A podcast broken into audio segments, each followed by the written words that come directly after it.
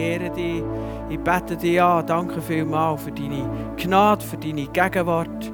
Danke vielmals ist das wahr, was wir über dich dürfen singen. Es ist nicht nur ein Gefühl, sondern es ist die Wahrheit dahinter. Und das ist das, was du immer wieder auf dieser Welt und in unserem Leben zeigst. Lob und Preisung dir. Amen. Amen. Starten mit einer neuen Predigtreihe. Das wird uns die nächsten vier Mal, also heute und die nächsten drei Mal, beschäftigen, was uns blockiert. Und ich bin ein bisschen drauf gekommen durch all die Situationen, wo wir jetzt da drinnen sind, mit man darf das nicht mehr, man muss eine Maske anlegen, man darf nur 50 Leute im Gottesdienst sein, man muss dort schauen und dann kommen noch eben die Massnahmen und dann schlussendlich gibt es ja einen Grund für die Massnahmen. Die Krankheit kann einem ja wirklich äh, total schlimm treffen und so weiter. Ja, und dann sind wir blockiert. Und als ich mir das so überlegt habe, ich dachte, ja, es gibt viele Menschen, die sind verfolgt, die haben von ihren Regierungen viel die furchtbareren, schlimmeren Massnahmen, vielleicht nur, weil sie gläubig sind, als wir jetzt wegen dem Virus. Oder es hat Zeiten gegeben, wie zum Beispiel dann bei der Pest, da war die Zeug viel tragischer. Gewesen. Sie waren viel mehr ausgeliefert, gewesen, nicht die Medizin. Gehabt. Da haben wir einfach die Stadt zugetan, fertig, wer vorkommt, ist gut und wer nicht vorkommt, ist Pech. Wir hatten gar keine andere Methode. Gehabt. Das war nicht Hartherzigkeit, sondern Verzweiflung, keine anderen Situationen. Und in all diesen Momenten ist der gläubige Mensch nicht blockiert. Gewesen. Gott hat seine Geschichte mit ihm gemacht. Gott hat seine Geschichte mit der Gemeinde gemacht. Die äh, Reformation ist zur Zeit vor Pest stattgefunden. Etwas vom gewaltigsten, grössten, was Gott mit seiner Gemeinde gemacht hat dass er einfach die Wahrheit von der Erlösung wiederhergestellt hat, die Wahrheit von der Bibel für das Volk wiederhergestellt hat. Zu einer Zeit, wo man muss sagen, ist blockiert war. Und gleich, wenn es nicht euch so geht, dass wir manchmal das Gefühl haben, wir sind ja blockiert, wir kommen nicht weiter im Glauben, die Gemeinde kommt nicht weiter, es sind Fragen da und wir wollen doch weiterkommen. Und das hat mich zu diesen Fragen hergebracht. Weil ich gesehen habe, bei Gott gibt es kein Hindernis, das zu gross ist. All die menschlichen äußeren Hindernisse, all das, was wir menschlich sagen, es blockiert uns. Ich habe jetzt hier auf diesem Bild einfach ähm, den, den Baumstamm, wo man halt einfach mit dem Auto nicht mehr weiterkommt. All diese Sachen, die können uns nicht blockieren. Ich möchte das ganz klar sagen. Bei Gott gibt es kein Hindernis, das zu gross ist. Als Volk Umstände können kein Christ blockieren. Umstände können die christliche Gemeinde nicht blockieren. Gott sagt, dass er für uns führt und dass er uns ins Ziel bringt. Und er hat keine Bedingung gestellt, sobald der Corona ist, ist es etwas anders. Oder sobald du an deiner Arbeit mühsam hast, ist es anders. Oder sobald die Krankheit oder die Bresche, die in dein Leben kommt, ist es anders. Sondern Gott führt und bringt uns ins Ziel. Oder Gemeinde. Jesus sagt, ich werde meine Gemeinde bauen und die Pforten von der Hölle können uns nicht aufhalten, beziehungsweise man kann es sogar noch anders übersetzen. Die Pforten von der Hölle werden nicht Kraft haben, Widerstand zu leisten, die werden zusammenbrechen unter der Kraft von der Gemeinde, die ich baue. Müssen wir die richtige Frage stellen, was ist es denn, was uns blockiert? Und das wird uns jetzt eben viermal beschäftigen. Was ist es denn, was uns blockiert, wenn die Umstände uns nicht blockieren können, wenn all das Zeug, was in der Gesellschaft läuft, was die Regierung macht, was Corona macht und so weiter, uns nicht blockieren kann, persönlich nicht, als Gemeinde nicht. Was ist es denn, dass wir uns manchmal blockiert fühlen? Was ist es denn, was uns vielleicht wirklich blockiert? Und für heute möchte ich die Begebenheit von Jesus und seinen Jüngern lesen. Sie steht in Mar... Nein, da steht Matthäus. Ja, in Matthäus 16 von Vers 5 bis 12. Und ich möchte das gerade mal lesen. Jesus ist mit seinen Jüngern unterwegs über dem See Genezareth, ist mehr wieder im Schiff unterwegs. Und dort heißt es, bei der Überfahrt auf die andere Seite des Sees hatten die Jünger vergessen, Brot mitzunehmen. Nehmt euch in Acht, sagte Jesus zu ihnen, hütet euch vor dem Sauerteig der Pharisäer und Sadduzäer. Da überlegten sie hin und her und meinten, das sagt er sicher, weil wir kein Brot mitgenommen haben. Als Jesus merkte, was sie beschäftigte, sagte er, ihr Kleingläubigen, warum macht ihr euch Gedanken darüber, dass ihr kein Brot habt? Versteht ihr denn immer noch nichts?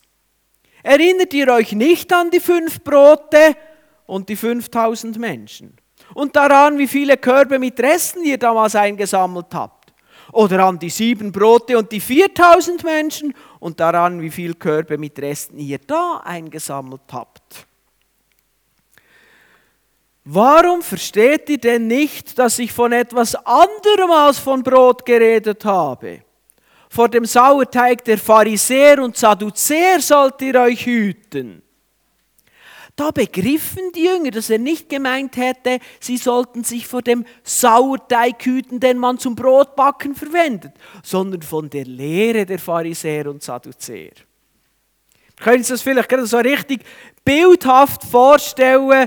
Jesus hat da wieder einmal seinen Jüngern etwas lehren, etwas erklären. Und wie Jesus das oft gemacht hat, hat er einen Vergleich aus dem Alltag gebraucht, ein Bild. Und beim Sauerteig, da hat man ja gebraucht, anstatt Backpulver oder Hefe, hat man einfach den Sauerteig hergetan und den mit viel Mehl überdeckt. Und dann hat sich der Sauerteig durch das ganze Mehl durchgefressen. Und irgendwann war alles Sauerteig. Gewesen. Ein super Bild auf eine spannende Sache. Ich werde heute aber nicht auf das eingehen, auf die Lehre der Sadduzäer oder Pharisäer. Mich interessiert heute, wie die Jünger reagiert haben. Auf das Bild her sind sie sofort in ein Muster hineingehauen und gesagt, uh, was hätten wir sollen, wir hätten müssen und uh, blöd haben wir und warum haben wir nicht? Und sie haben sich Vorwürfe gemacht und es hat sie völlig gestresst. Und Jesus gibt ihnen zur Antwort, dir Kleingläubigen. Was uns blockiert, der Kleinglauben. Kleingläubige, das sind Menschen, die zwar an Christus glauben, die zu ihm gehören, die mit ihm leben, unterwegs sind, aber ihr Glaube wird im Alltag immer wieder erschüttert, sobald ein Widerstand kommt, eine Herausforderung, irgendetwas, das eine Mühe macht, macht schub, dann geht der Glaube macht er schlapp. Eben wie bei diesen Jüngern, die sind voll begeistert bei Jesus gesehen, die haben gewusst, Jesus ist der Messias, der kann alles und so weiter. Und nachher haben sie kein Brot, schub, bricht alles zusammen. Das ist Kleinglauben. Wenn man nicht vertraut, sobald die Herausforderung kommt. Meine, sie haben so manche Erfahrung gemacht. Jesus macht, macht sie darauf aufmerksam. Er sagt, hey, dann, 5000 Leute, die habt euch fünf Brot gehabt. Und nachher habe ich das Dankgebet gebetet. Und nachher haben wir alle ernährt. Und nachher sind noch zwölf Körbe übrig geblieben. Hey, erinnert ihr euch nicht mehr? Fast das gleiche Beispiel mit den 4000. Und so weiter. Erinnert euch nicht mehr? Ihr habt doch die Erfahrungen. Und ihr kennt mich. Und trotzdem ist euer Leben geprägt von Sorge und Angst. Das ist Kleinglauben. Sorge und Angst sind eigentlich ein Zeichen von Kleinglauben. Ich möchte gerade ein bisschen direkt werden. Wenn du in deinem Leben Sorge und Angst hast, dann kannst du ganz sicher sein, wenn du ein bisschen tiefer grabst, findest du Kleinglauben. Sorge und Angst ist wie das rote Lämpchen, das zeigt, dass Kleinglauben ist. Und wenn man von Kleinglauben geprägt ist, ist der nächste Schritt, dass man nach Unabhängigkeit strebt. Ist ja logisch. Wenn ich mich auf Gott nicht verlassen kann, dann muss ich selber schauen. Ich meine, das ist ja im Zwischenmenschlichen so. Wenn ich mich nicht verlasse, dass, ähm, wie soll ich sagen, dass Beatrice neues Mineralwasser eingekauft hat, wenn sie ist einkaufen, dann kann ich auch selber schauen. Der ist eben selbst ist der Mann. Und wenn sie hat, dann ist gut, aber ich habe es noch selber kontrolliert. Kleinglauben führt dazu, dass man die Sache selber in die Hände nimmt, Unabhängigkeit streben. Es ist auch ein theoretischer Glaube. Wir singen dann heute Morgen, ich traue dir, ich traue dir Grosses zu und so weiter. Und am nächsten Tag, wenn dann das Grosse kommt, wo wir ihm zutrauen, dann, dann ist dann wieder Sorge und Angst. Das ist Kleinglauben. Das ist Unabhängigkeitsstreben. Gott sagt dir, oder du lesest, der Herr ist mein Hirte, mir wird nichts mangeln. Hast du gleich Sorge und Angst, ob es längt? Klein Glauben. Du lesest, Denen, die Gott lieben, werden alle Dinge zum Besten dienen. Und hast gleich das Gefühl, das kommt nicht mehr gut. Das ist schlecht. Das ist ganz schlimm. Du bist frustriert. Du bist vielleicht sogar taub, weil Gott nicht hat. Oder weil der andere nicht hat. Oder eben hat. Und glaubst nicht, dass der das zum Besten dient. Ich sage nicht, du siehst oder verstehst. Das ist eine andere Ebene. Du vertraust.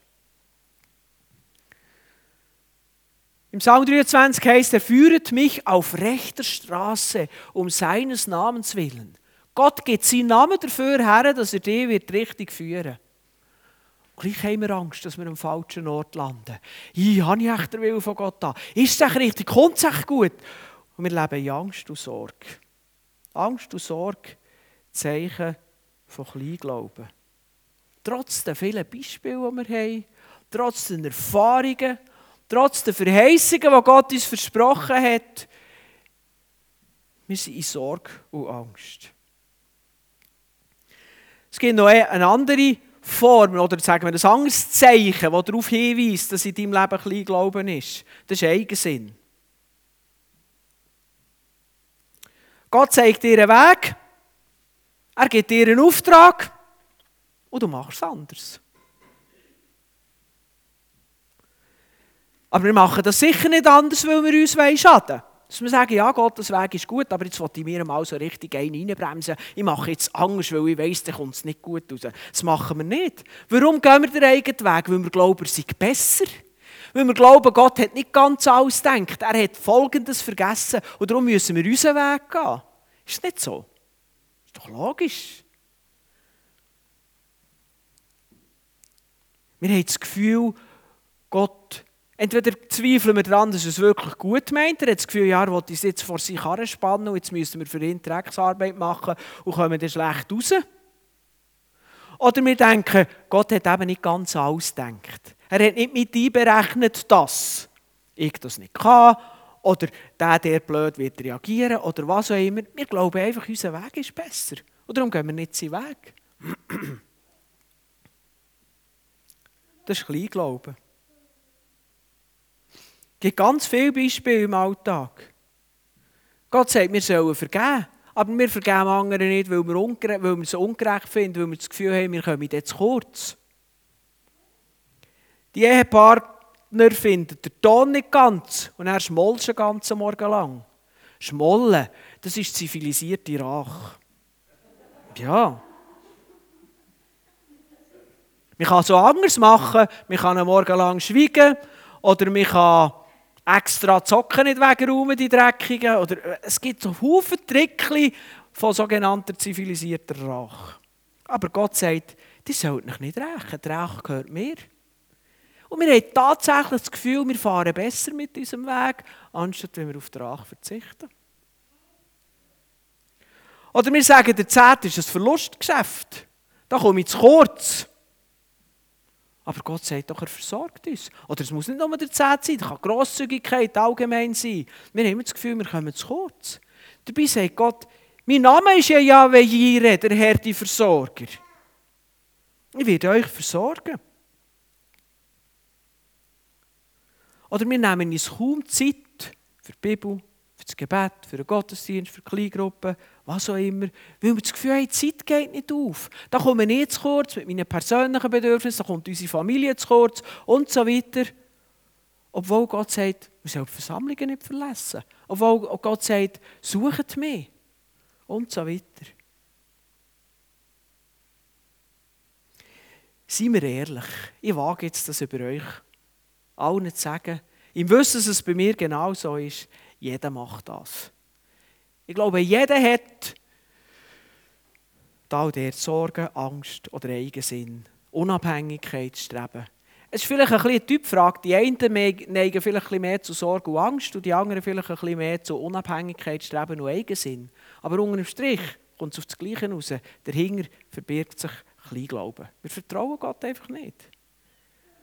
Und ich gehe jetzt davon aus, ihr alle findet, so wie ich in meinem Leben, in eurem Leben, auch so solche Stellen. Jeder hat seine Punkte drin. wo wir mehr auf unseren eigenen Weg vertrauen als auf seine Weg. Wo wir voll Sorge und Angst sind, dass das, was jetzt läuft, dann wirklich könnte, sollte, müsste gut rauskommen und wir eben nicht sicher sind. Egal, was das bei dir oder bei mir ist, das ist eigentlich eine Haltung, was ein Wort dazu gibt. Gottlos. Es ist los von Gott. Gottlos ist ein Schimpfwort, das auch im Gesamten gesehen, aber wenn man das auseinandernimmt, gottlos. Es ist eigentlich, Sorge und Angst heisst doch, ich kann mich auf Gott nicht verlassen. Ich tue mich ein Stückchen weit, ich sage nicht immer, die sind als Menschen gottlos, sondern ihr Denken, ihre Haltung, ihr Handeln ist dann von Gottlosigkeit prägt. Und es geht mir heute übrigens, dass wir es richtig verstehen, nicht darum, irgendjemanden zu verurteilen. Es stimmt, die Bibel macht ganz klar, der Preis auf Gottlosigkeit ist der Tod. Ist übrigens nicht nur als Strafe, sondern ist auch einfach logisch. Gott ist das Leben, los von Gott ist los vom Leben, ist Tod. Also es ist nebst dem Gedanken von der Strafe oder Gedanken von der Logik drinnen. Aber Jesus hat das gedreht. Jesus ist am Kreuz der Tod gestorben von uns Menschen, die in ihrem Leben gottlos grundsätzlich mal sind durch unsere Person. Dann kommen wir zu Christus und dürfen Verbindung zu Gott wieder haben. Dann sind wir nicht mehr gottlos. Aber dann sind wir in unserem Denken und Handeln manchmal im Alltag immer noch eben von Gottlosigkeit prägt. Aber ich sage dir, Christus ist für all das gestorben. Eigentlich erstaunlich, er ist vor 2000 Jahren für die Gottlosigkeit gestorben, die wir heute in unserem Alltag praktizieren. Und darum geht es mir in keiner Art und Weise darum, jemanden zu verurteilen. Das Urteil ist bereits daran gedreht. Aber, wenn doch alles zahlt ist, wenn doch Gott der ganze Preis gezahlt hat, wenn wir das Urteil nicht müssen tragen müssen, dann möchten wir doch jetzt so Blockaden überwinden. Meine, kommen wir wieder zu unserem Thema zurück, was uns blockiert. Du hast gesagt, der Kleinglauben. Du bist blockiert, wenn du in Sorge und Angst lebst. Das ist übrigens auch nicht gesund. Du bist blockiert, wenn du deine eigenen Wege gehst. Sorry, die führen, das sind einfach Holzwege, die führen an der Wand her. Anstatt den Weg von Gott, der vielleicht am Anfang ganz schwierig und kompliziert und unlogisch aussieht, aber uns nachher eben weiterführen in die Freiheit, in die Berufung, ins Wachstum hinein. Also ich für mich, ich will das Leben leben ohne Angst und Sorge. Ich will lieber das Leben genießen. Ich will lieber Freude haben, wenn Schwierigkeiten kommen, weil ich so genau weiss, dass mich Jesus herausführen wird. Ich bin nicht so Fan von Angst und Sorge. Ich will es überwinden, auch wenn das Urteil bereits gedreht ist. Und ich möchte noch mehr, ich möchte den Mut haben, Gott zu gehorchen und die Menschen für uns ein Verständnis speziellen Weg von Gott gehen und dann erleben, wie es funktioniert. Wisst ihr, habe das Gefühl, wir erleben manchmal Gott wenig, weil wir wenig wagen, Gottes Wege zu gehen. Wir erleben Gott dann, wenn man herausgefordert ist. Ich meine, vor 14 Tagen waren Ramseyers da. Die haben Gott gross erlebt, dann, wo sie von den Rebellen überfallen wurden. Ich meine, ich habe jetzt nicht Lust, von Rebellen überfallen zu werden. Aber in der kritischen Situation erlebt man Gott. Aber wenn man überall einfach in der Komfortzone ist und der Weg von Gott nur halbpatzig geht, dann erlebt man Gott auch nicht. Ich möchte das.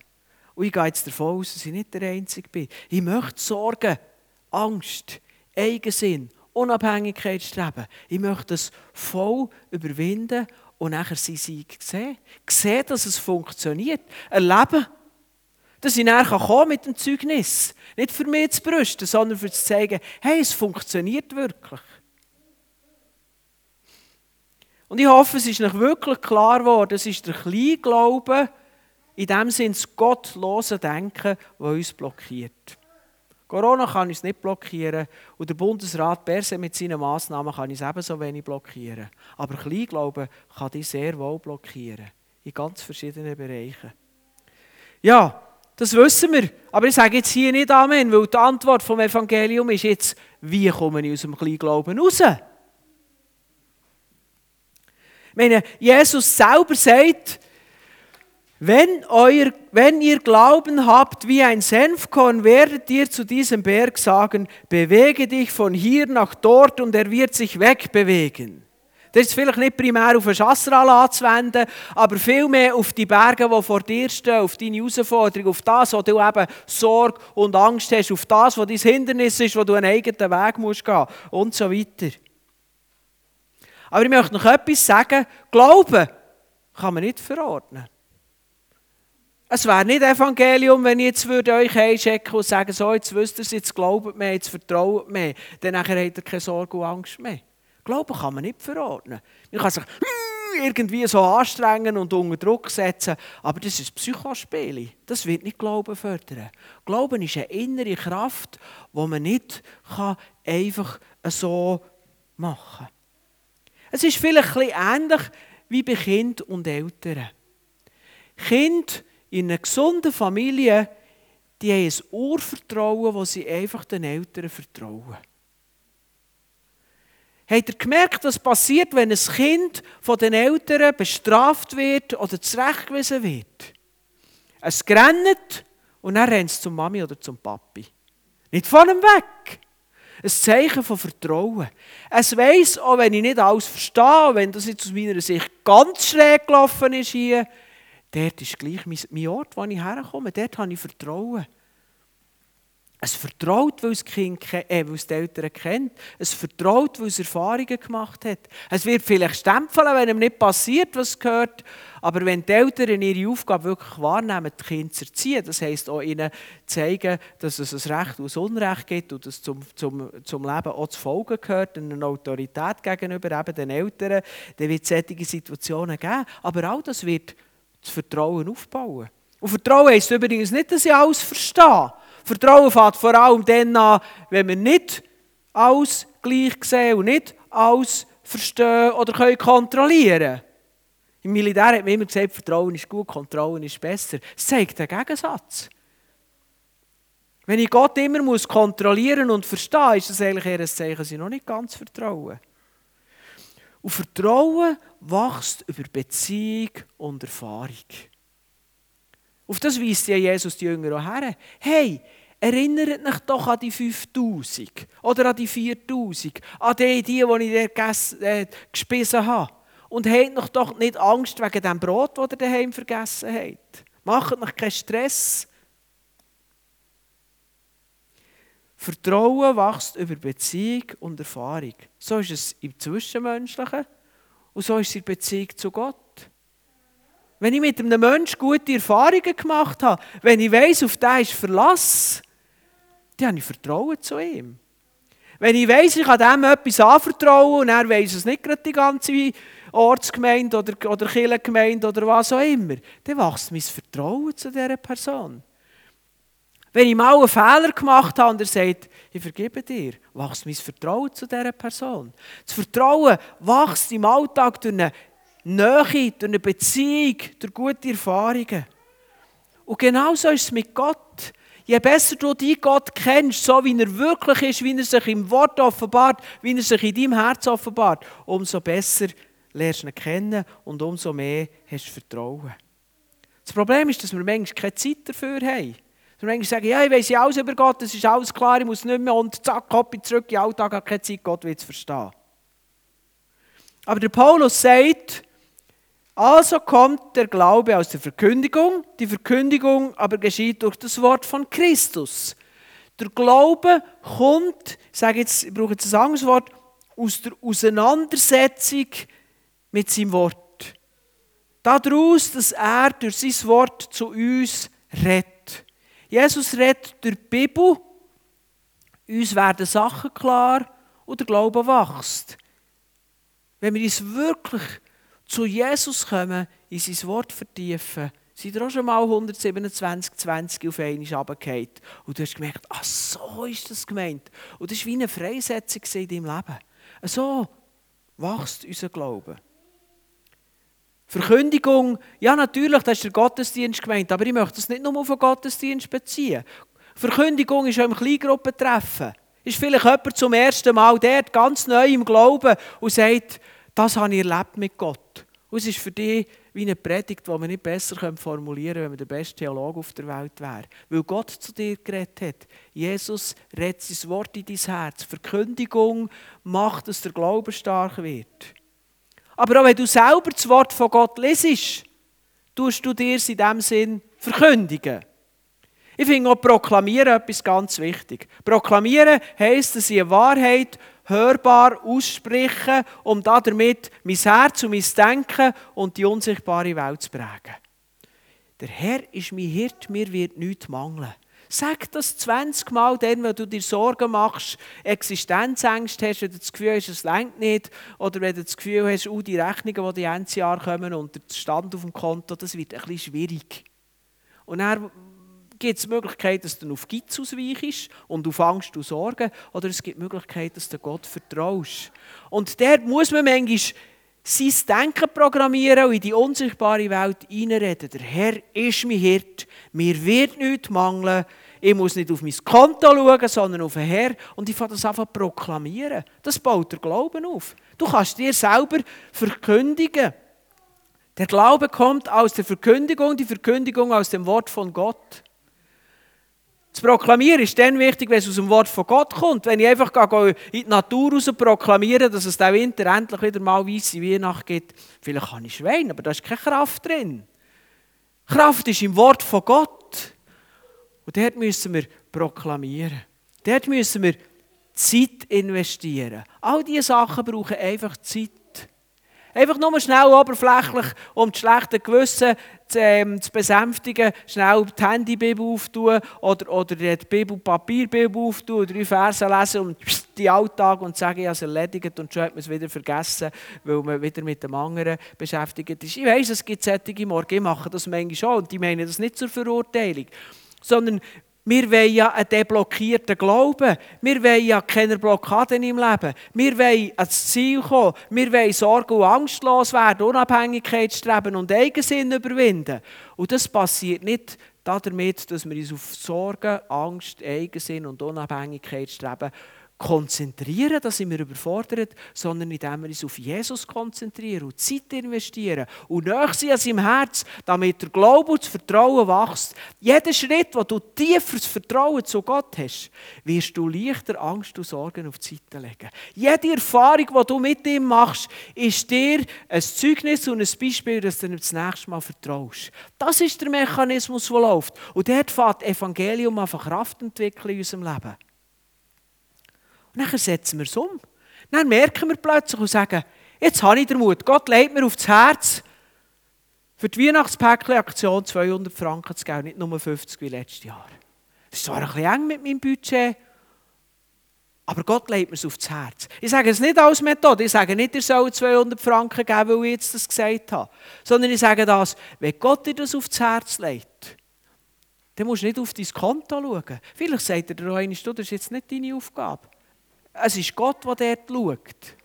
Ich will euch nicht in eine Gesetzlichkeit hineinführen, sondern ins Vertrauen in ihm. Und im Mut, um mal etwas zu wagen, sich einmal aus der Komfortzone zu bewegen, dass er sich manifestieren kann.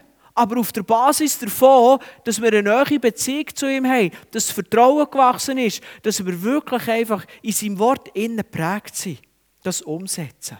Und dann kannst du dich freuen im Erlebten. Ich hoffe, dass auf die Predigt von heute Morgen eine ganze Anzahl von Zeugnissen kommen, weil ihr das anfangen erlebt. Weil ihr merkt, es nimmt wirklich Blockaden aus meinem Glauben raus, aus meinem Leben raus, wenn ich den kleinen Glauben überwinde, damit, dass ich Jesus besser lernen kennen und ihm vertrauen. Ich möchte noch ein Beispiel geben. Für mich ist Pünktlichkeit ein hoher Wert. Ich hasse es, wenn ich drei Minuten zu spät bin. Das ist für mich einfach ein No-Go. Ich weiss, es sind nicht alle Leute gleich, es sind auch nicht alle Kulturen gleich. Ich war mal in Frankreich, da ist man daheim losgefahren zu der Zeit, wo der Gottesdienst hat angefangen hat. Man war überhaupt nicht spät dort. Und das war für mich ziemlich komisch. Ich habe mich auch irgendwann daran gewöhnt. Aber es ist für mich ein hoher Wert Pünktlichkeit. Und jetzt gibt es halt gleich manchmal, dass ich irgendwie für einen Termin knapp losfahren. Ja, da gibt es eine einfache Lösung. Ein bisschen mehr aufs Gas drücken, oder? Bei ziemlich dunkelgelb doch noch ein bisschen grünen Anteil in der Farbe gesehen, oder? Da gewinnt man ein paar Minuten, dann längt es dann vielleicht gleich. Das habe ich gemacht. Ich meine, Gott versteht ja, das ist jetzt halt ein hoher Wert von ihm und ich finde das, äh, von mir und ich finde das auch irgendwie, ja, es ist richtig und so. Und irgendwann hat mir Gott gesagt, vertraust du mir das, wenn du anständig fährst, dass ich schaue, dass es längt? Äh. Hast mal ausprobiert? Es hat funktioniert. Ich habe es wieder ausprobiert, es hat wieder funktioniert. Entweder bin ich irgendwie wundersam rechtzeitig gekommen. Ich meine, Gott kann in der Stadt Bern alle Ampel auf grün stellen. Also immer alle, die ich brauche. Vielleicht nicht alle, die alle anderen eben nicht, aber die, die ich brauche. Oder anderes Mal bin ich zu spät gekommen, irgendeine Sitzung zu spät gekommen. Aber das war ein riesiger Kühner, die haben gar noch nicht angefangen. Dann, wo sie dann wirklich mit der Sitzung angefangen haben, bin ich brav von meinem Plätzchen gehockt und parat gewesen. Ich bin zwar nach der Uhr zu spät gekommen, aber ich bin nicht zu spät gewesen. Ich habe es wieder erlebt. Ich bin im Lehrer, es hat nicht immer funktioniert. Irgendwann musste ich die Physio müssen. Und ich meine, eigentlich wäre ja die Lösung, dass man rechtzeitig losfährt. Das ist mir natürlich schon bewusst. Und das ist ja das Ziel. Ich will es ja nicht herausfordern. Aber das gehört auch vielleicht auch zu meiner Person, dass ich eben nicht eine Viertelstunde früher losfahre. Item. Ich bin ja dort wieder in die Physio gegangen und es war wirklich knapp. Gewesen. Ich habe gemerkt, das längt einfach nicht. Ich weiß, wie lange ich brauche. Und dann habe ich wieder meine alte Methode angewendet. Und es hat wirklich mit meiner alten Methode zack gelenkt. Ich war ganz pünktlich der. Gewesen. Und dann habe ich etwa drei Minuten gewartet, bis die Physiotherapeutin parat war. Und zwei Wochen später die Rechnung von der Polizei gehabt, von der Autobahn. Genau. Inzwischen habe ich ziemlich viel gelernt. Aber wisst ihr was? Ich habe gerade zum Zahnarzt müssen erst noch und bin, es tut mir leid, ich bin wieder knapp losgefahren. Und dann habe ich gesagt, ich schaffe es. Ich habe es wirklich geschafft. Aber ich war gestresst den ganzen Weg. Für nichts. Es hat gelangt, es ist alles gut gekommen. Und der bin ich zum Trainieren. Ich will nicht gestresst sein. Ich meine, es bringt der nichts, Stress. Man fährt sicherer im Auto, wenn man nicht so gestresst tut. Also das heisst, für mich geht das Training weiter. Und ich möchte euch das einfach sagen, es geht nicht darum, uns zu verurteilen und uns unter Druck zu setzen, sondern es geht darum, die Sachen mit Jesus anzugeben anzugehen. Je näher bei Jesus, je mehr Vertrauen, je mehr Erfahrungen, desto mehr wagen wir uns mal eben aus unserer Komfortzone raus. Wagen wir uns mal, unsere Logik auf die Seite zu lassen und Gott seinen Weg zu gehen, wenn er uns nicht logisch erscheint. Um das geht es. Und so wachsen wir im Glauben, so kommen wir weiter. Das ist Evangelium, wo es nicht um Verurteilung geht, sondern wo es um Beziehung zu Jesus geht und darum geht, dass wir in der Beziehung zu Jesus immer weiterkommen und ihn erleben und ihm begegnen. Und wo ist jetzt dein Trainingsfeld? Ich habe nach meins gestanden. Eins von ihnen. Wo ist dein Trainingsfeld? Wo bist du blockiert und du hast jetzt heute gemerkt, ja, das ist bei mir auch Kleinglauben. Vielleicht zeigt er sich bei dir in Sorge, vielleicht in Angst, vielleicht in Eigensinn, vielleicht in Unabhängigkeitsstreben. Interessiert mich nicht. Aber du merkst, das ist Kleinglauben. Ich frage dich, ist das wirklich das Leben, das du willst? Willst du wirklich im Kleinglauben leben? Geht davon aus, dass wir uns das anders wünschen. Das ist uns hineingelegt. Wenn wir zu Christus sind, wünschen wir uns das nicht mehr. Ein Leben im Un- oder im Kleinglauben. Aber ich sage dir noch einmal, geh jetzt nicht her und sage, so, jetzt wird in die Hände gespuckt, jetzt machen wir das, jetzt setzen wir das um. Das ist nur wieder ein eigener Weg. Du wirst nicht weit kommen, sondern investier in die Beziehung zu Jesus. Volle Kraft voraus, näher zu Jesus. Voller Motivation, die Zeitplan so umzubauen, das ist vielleicht dein erste Wagnis. Gott hat mir eines gesagt, als ich angefangen im, im, im, äh, im Pastorendienst, also ich sage aber nicht gerne der vollzeitliche Dienst, weil ich finde, wir sind alle vollzeitlich Christ sein, kann man nicht Halbzeit, das ist mir einfach. Aber als ich angestellt wurde in der Gemeinde, hat Gott mir aufs Herz gelegt, dass ich pro Tag eine Stunde bete. Und ich dachte, ja, das geht nicht auf mit meiner Arbeitszeit, aber das habe ich gewagt. Und ich habe gemerkt, jeden Tag, wo ich es geschafft habe, ich am Abend mehr Erledigen gehabt. Das war mein Trainingsfeld. Vielleicht ist das jetzt heute dein erstes Trainingsfeld. Dass du wagst, die Zeitpläne so umzubauen, dass du wirklich Zeit hast.